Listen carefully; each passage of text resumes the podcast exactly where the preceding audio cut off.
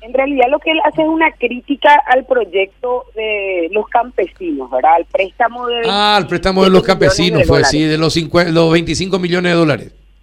Así mismo, ah, ese es el punto focal de su discurso. ahora yo quiero decir a la audiencia y reflexionar un poco más, la transparencia no es un discurso. Nosotros hoy esperamos coherencia.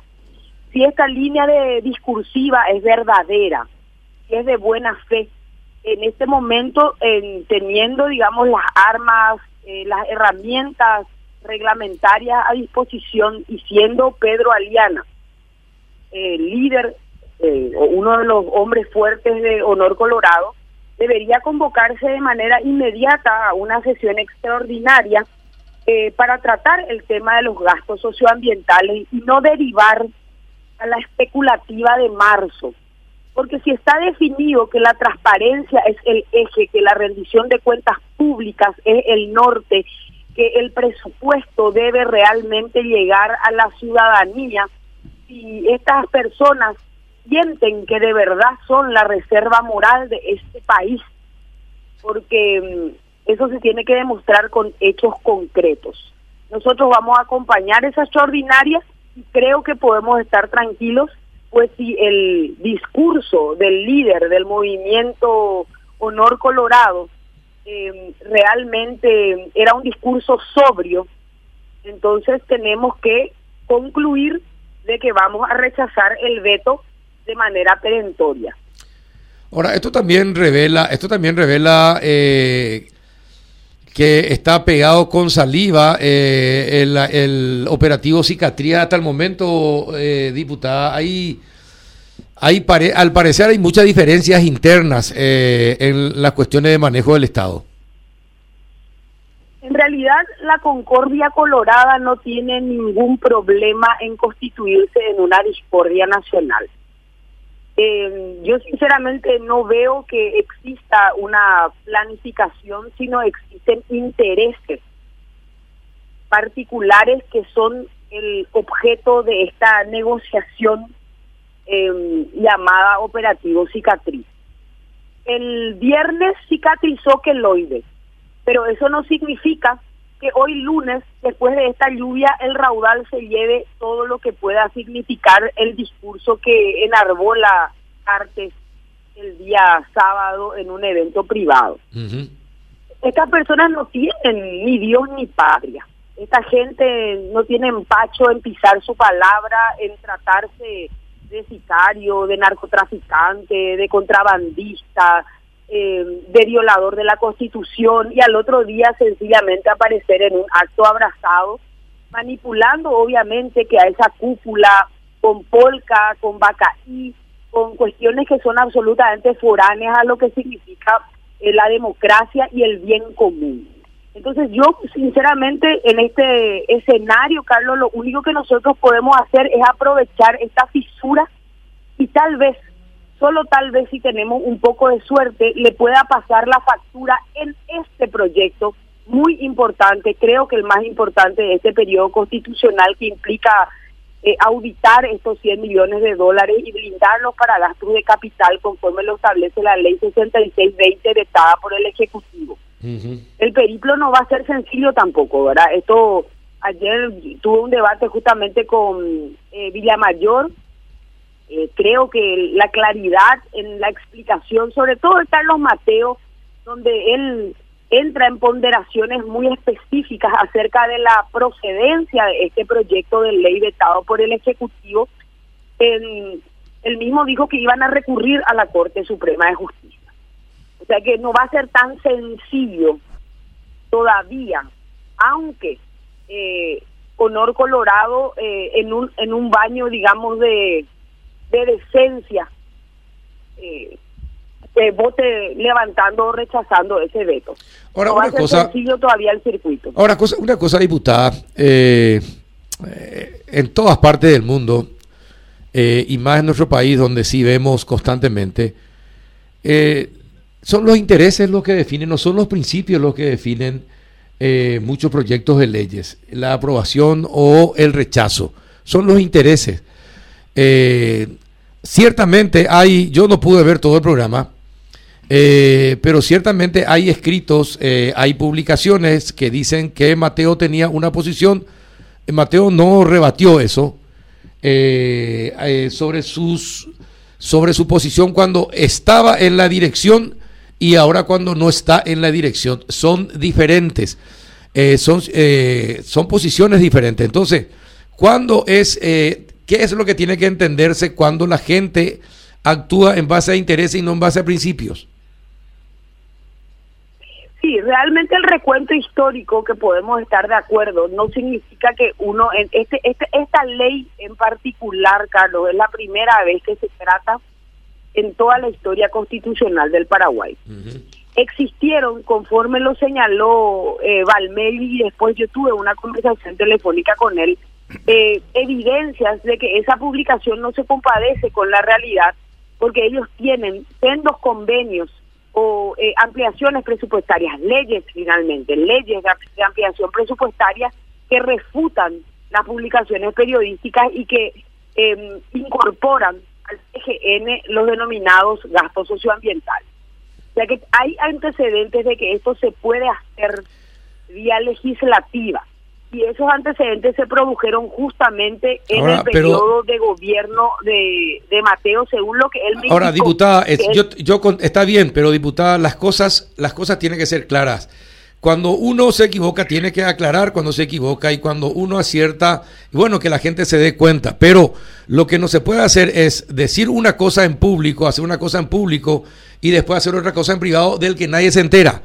Lo que importa es lo que, lo que se dijo en público y después, y, lo otro se aclara en su, en su momento, pero no podés actuar de una manera y después calladamente actuar de otra manera. Yo coincido contigo, ¿verdad? O sea que hoy tenemos la, la necesidad em, eh, muy palmaria de buscar que la política tenga como norma implícita a la ética. Sí, al, a los principios, claro no como un café, no como un aditivo, no como una concesión graciosa.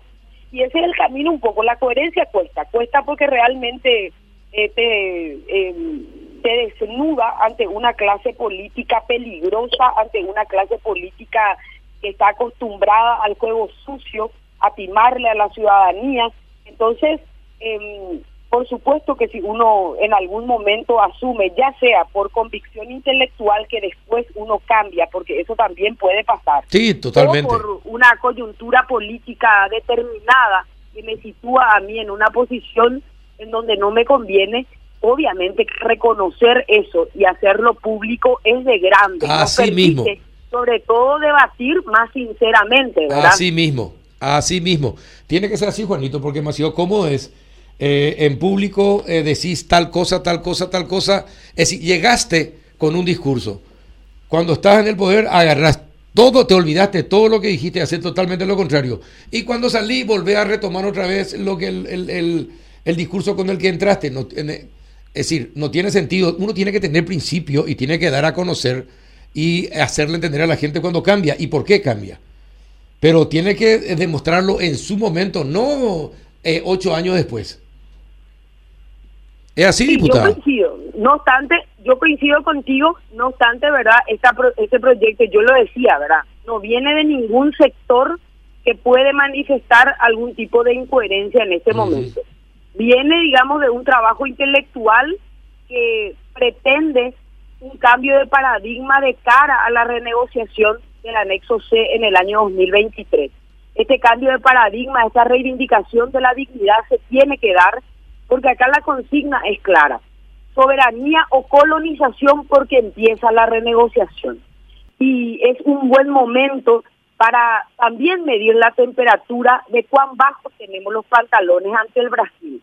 Sobre todo las autoridades que hoy tienen esa misión tan noble de, de elegir las batallas con las cuales vamos a llegar con esta potencia del Brasil cuyas pretensiones de colonizar no se deben terminar de una buena vez. Y parece ser que al escuchar al, al ministro más cercano al presidente de la República, vemos un discurso absolutamente desolador, el panorama negro, por eso es tan importante insistir con el rechazo a este veto, porque finalmente eh, em, parece que el discurso de los colorados, ojalá que esto se fracture, es más propicio a sostener los intereses brasileños que paraguayos. Eh, lo escuchábamos a Fabián Domínguez hace unas semanas y a mí eso me, produce un desconcierto. Decir que el 88% de las obras que están construidas en el Paraguay se la debemos al Brasil. Y eso es realmente eh, imponderable. No podemos nosotros tolerar que las autoridades de Itaipú sigan teniendo y sosteniendo el discurso del Brasil. Paraguay tiene que tener su propio discurso, su propia estrategia, su propia visión del tema Itaipú. y no simplemente seguir el discurso del Brasil. Ahora, te, te, digo, te pregunto una cosa. Vos que sos abogada, y acá mi amigo Juanito que es abogado. Eh, a ver, explíquenme, porque la gente tiene necesidad de entender también. Es decir, yo estoy contigo, de acuerdo contigo, comparto de que Paraguay tiene que tener su posición independientemente al de Brasil eh, y por, por, ahí pueden acordar muchas cosas y por ahí tener muchas diferencias y graves diferencias. Eso es normal eh, siempre. Ahora, lo que yo quiero que me definan es, ¿se habla de revisión o de renegociación? Porque creo que en derecho son dos conceptos totalmente diferentes, no sé si opuestos, pero diferentes. Ustedes, abogados, ¿me podrían explicar qué es renegociación y qué es revisión? Sí, la explicación es sencilla y viene de la misma terminología, ¿verdad? Revisar algo significa sentarse y empezar cláusula por cláusula a ver qué es lo que podemos cambiar.